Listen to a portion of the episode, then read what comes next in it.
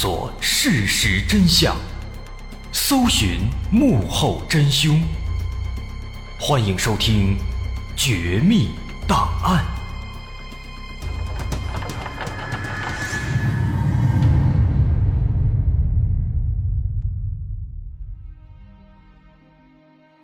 还原事实，探索真相。欢迎继续关注《绝密档案》，我是大碗。在上节的末尾，咱们说到二娃谢腾军出了车祸，在家养伤，但天天实在闲得慌，于是闲得无聊，就跟自己的小学同学李宗建俩人一块重组了新龙会。之后呢，他们俩加上这个江波、钟伟还有唐亮，就跑到寺庙歃血为盟，新龙会就正式成立了。他们五个作为五大元老，又分别划分了不同的职责，有军师，有外交官，有财务主管啊，等等等等，看起来好像还有模有样的。那现在一切准备妥当了，下一步就得开始招兵买马、招贤纳士。但是招人可不是那么容易的，他们堂堂兴隆会也不是什么人都能进来的。这五大元老呢，通过开会商议。制定了一套苛刻的入会条件和步骤。首先，重中之重，要想入会，必须人品要好。啊，咱也不知道他这人品好到底指的是哪儿好，是什么意思？入会要求是人品好，然后扭头就去偷人东西，啊，这也挺有意思。另外呢，还要求要讲义气，不能出卖帮派成员，而且想入会的话呀，还不能自己申请。必须得由本会的成员介绍才能够进来，也就是说呢，你得有关系，有人引荐你，你才能进来。为什么这么规定呢？他们认为这样做的话，对新成员至少是知根知底的。另外，入会以后呢，要绝对听从老大，也就是二娃的命令，否则会随时被清理门户。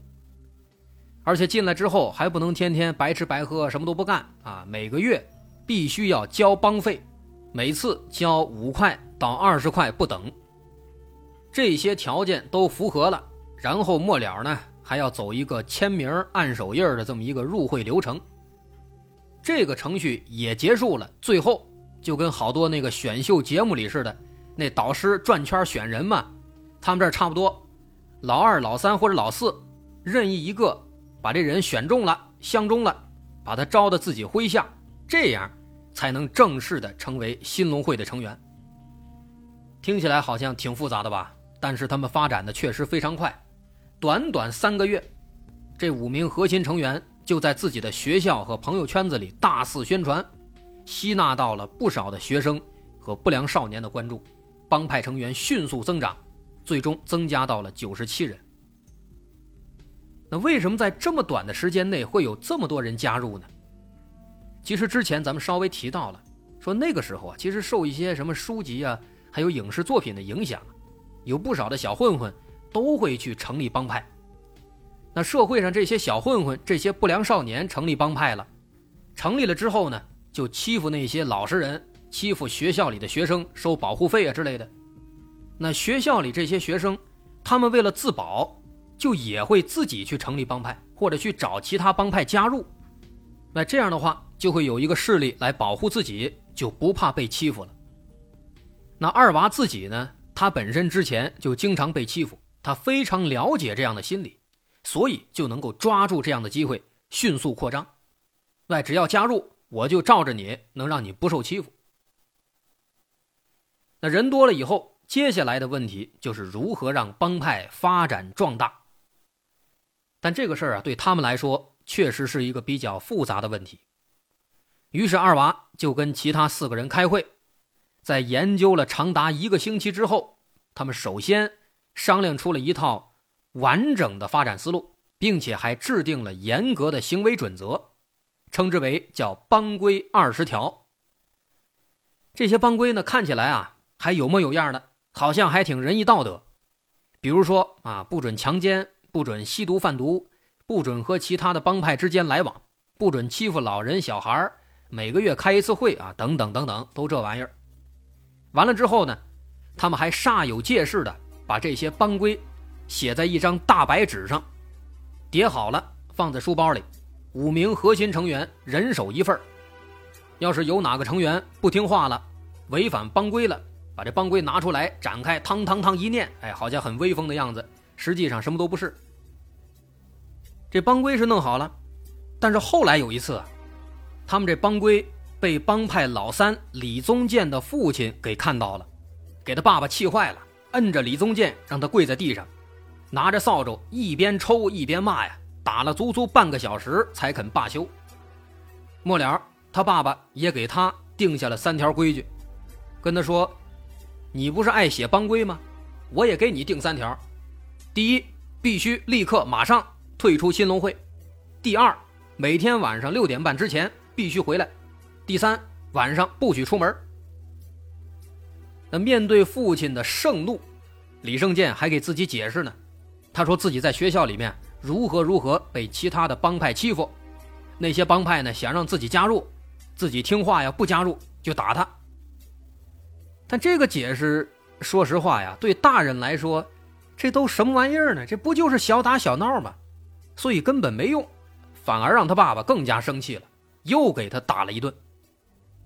哎，所以说啊，帮派里再怎么呼风唤雨，回到家里也照样挨揍，让人哭笑不得。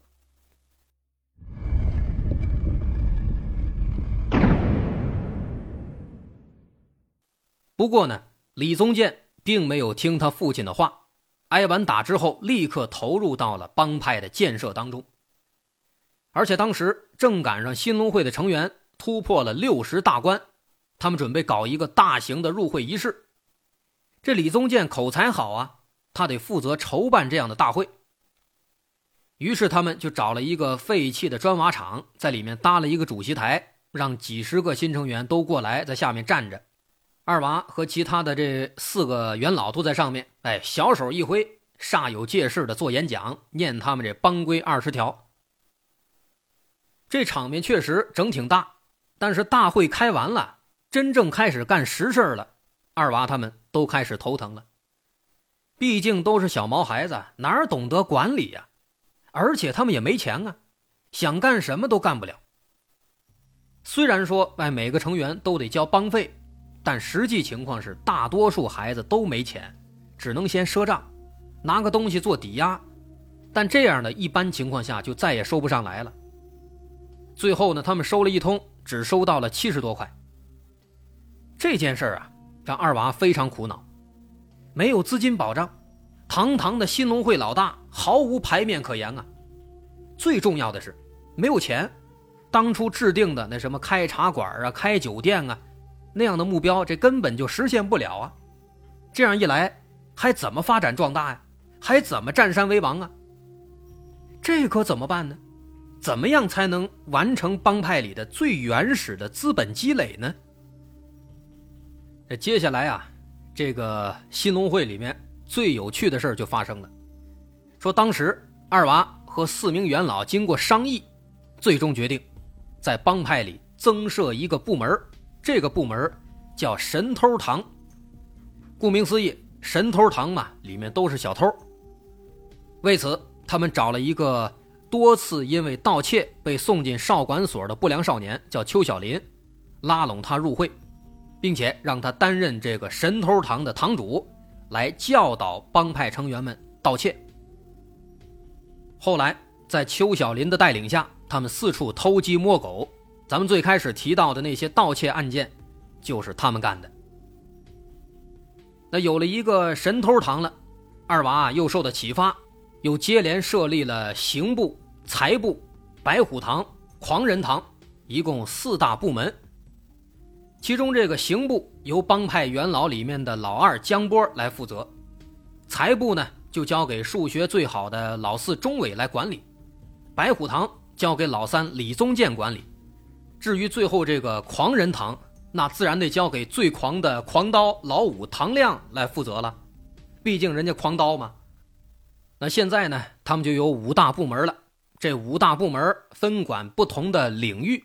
神头堂就负责给这个帮派进货，刑部呢就是顾名思义嘛，谁犯错了在这接受惩罚。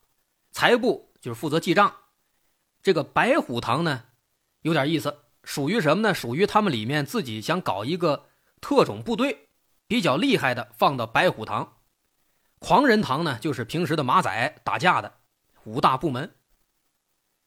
所以现在呢，钱的问题解决了，帮派内部结构也得到优化了，而且很明显，这参照什么古代的那些政权机构做的这个五大部门。但是呢，随之而来的又有了新的问题。除了他们新龙会之外啊，当地还有很多其他的帮派，什么飞鹰帮啊、飞龙帮啊、小燕帮啊，很多很多。为了迅速在各大帮派里崛起，二娃认为。应当尽快的提升帮派成员的战斗实力。怎么提升呢？首先要有场地，而且这个场地啊，要具有隐蔽性，很难找到。把这个地方作为练兵场所。所以说，哎，二娃他们才需要去山上租房子，才被那个老太太遇到。但是呢，人家老太太不租给他，所以他们就钻进了山上的这个古山寨里，把这里。作为了他们的堡垒。那这个古山寨呢，确实也不错，啊，山高路远，而且这儿不通公路，道路崎岖，易守难攻。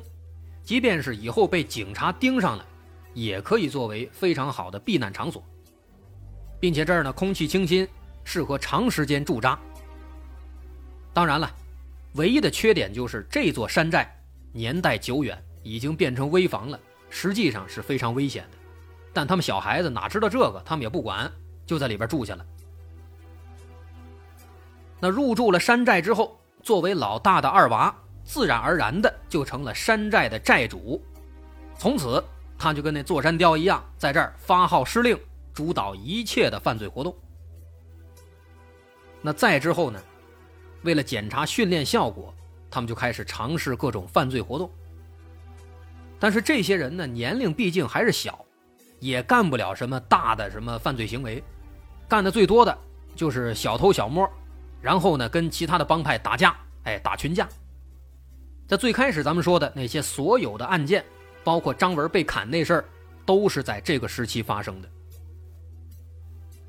从组建到吸纳成员三个月之后又三个月，他们在当地啊拦路抢劫、盗窃财物、打架斗殴，无所不干。在当地的学校和民间，可以说引起了强烈的不安和恐慌。那现在看到自己这帮派啊，在当地产生了这么大的影响，二娃是又兴奋又膨胀，开始有点盲目自大了。那为了进一步的打响自己的旗号，他做了一个大胆的决定，干什么呢？决定在每次作案之后，都要在现场留下一个特定的标记。让别人一看就知道是堂堂新龙会干的，所以呢，他就开始让每一个成员在每一次作案之后啊，都留下一张纸条，纸条上就写俩字儿“债主”，毕竟自己坐镇山寨嘛，独守一方嘛。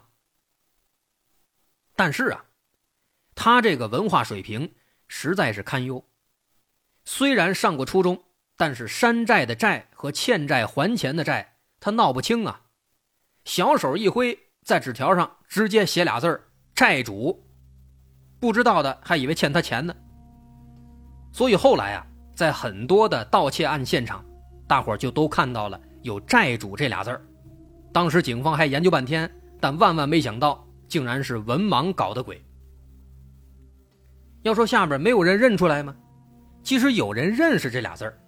但是这些小成员啊，他们怕这个二娃呀，也不敢说，以为二娃把这个债主写成债主是故意的呢，那就跟着都这么写，最后就都成这样了。哎，那么现在大本营有了，影响力也有了，于是后来啊，二娃这想法又猖狂了，又开始膨胀了。他想什么呢？他感觉啊，帮派里边都是男的，这阳气太重，不好。他想打造一个多元化的帮派，想找一些女性成员加入，并且还妄图要挑选一个压寨夫人。啊，这想法确实非常狂野，但是呢，压寨夫人还没找到，他的老家这山寨就被警察给捣毁了。直到被抓的时候，这二娃都没想明白，这山寨周围啊一条马路都没有，警察是怎么找到这儿来的？殊不知啊，自己的认知还是太过浅薄了。警察抓他们，那基本上就是智商和能力上的降维打击呀。所以他们到最后也没闹明白怎么回事这也是很正常的。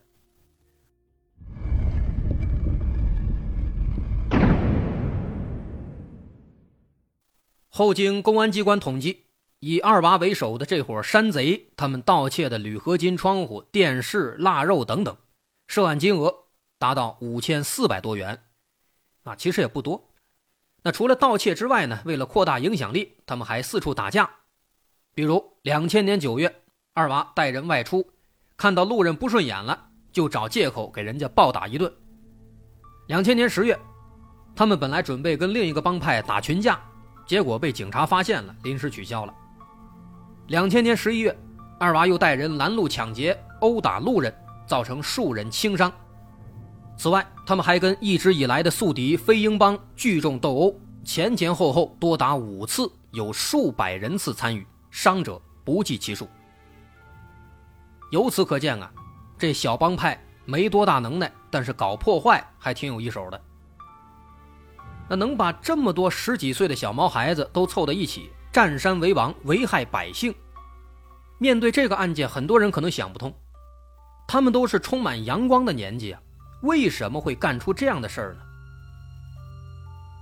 其实我们之前也提到了，当时校内校外打架的事件比较多，尤其是很多不良少年，那些小混混，他们在看了电影之后想模仿，就成立了帮派，那很多孩子因此受欺负，这些孩子为了寻求保护，往往就会误入歧途，去主动加入那些所谓的帮派。当然，还有一些孩子，他们其实是意识不到这事儿的严重性的，在帮派成员的蛊惑下，半推半就的就加入了，甚至还有的孩子，会感觉加入帮派是一件非常酷的事情。其实说白了，受不良环境的影响，加上有些家长不能正确引导，孩子们的价值观已经被逐渐扭曲了。在当时。有很多像新龙会这样的有一定组织形式的小团体，你说他们会干特别过分的事儿吗？也不会，无非就是打打架，过分的偷点东西。除了咱们刚才提到的从足球队演变过来的飞鹰帮之外，甚至还有全是女生组成的燕子帮。可以说啊，各种形式的帮派那是层出不穷。青少年嘛，这个时候三观还没有完全建立。在社会中，他们也都有强烈的求同归属感，这是人的本性所决定的。因为他们年龄尚小，还没有分辨是非的能力，在那样的环境下误入歧途就在所难免。至于新龙会的结局，因为其中的绝大多数成员都是孩子，涉世不深，有不少人也是出于寻求保护或是寻求刺激，属于交友不慎的性质了。他们往往不带有犯罪目的和动机，再加上小孩子成立帮派也有一定的模仿性、冲动性和盲目性，对他们应该立足于教育和挽救。但是即便如此，其中的积极成员，比如那五大元老，也难逃法律制裁。二零零一年五月二十九日，泸县人民法院审理新龙会的案件，最终。年纪相对较大的成员，比如那五元老当中的前两个，他们被判了一到三年不等；其余年纪比较小的积极分子被判了少年管教一到三年，而在其他的没怎么参与犯罪行为的，都亲自写了一份保证书，只要退出组织就可以继续回归正常的生活了。回看这些案子，新龙会名号响当当，但他们干的事儿呢？更多的是滑稽可笑、愚昧无知的，偷东西留名片，留下的还是错别字的名片。帮派内部还搞什么等级制度，模仿古代封建政权的机构。人家都是取其精华，去其糟粕，他们这儿把没用的糟粕倒是学得有模有样。说来也可笑，这二娃有一个初中文化，就想着占山为王，那要是有高中文化了。还不得在山上称帝呀？您别说，还真有这样的人。以后有机会，咱们会慢慢分享。总而言之啊，还是有限的知识限制了这些孩子的眼光，限制了他们的眼界，还是多读书来的要更加实在一些了。好，有关新农会的故事，咱们就说到这儿了。我是大碗，如果您喜欢，欢迎关注我的微信公众号，在微信搜索“大碗说故事”，点击关注即可。好，今天就到这儿，咱们。下回再见。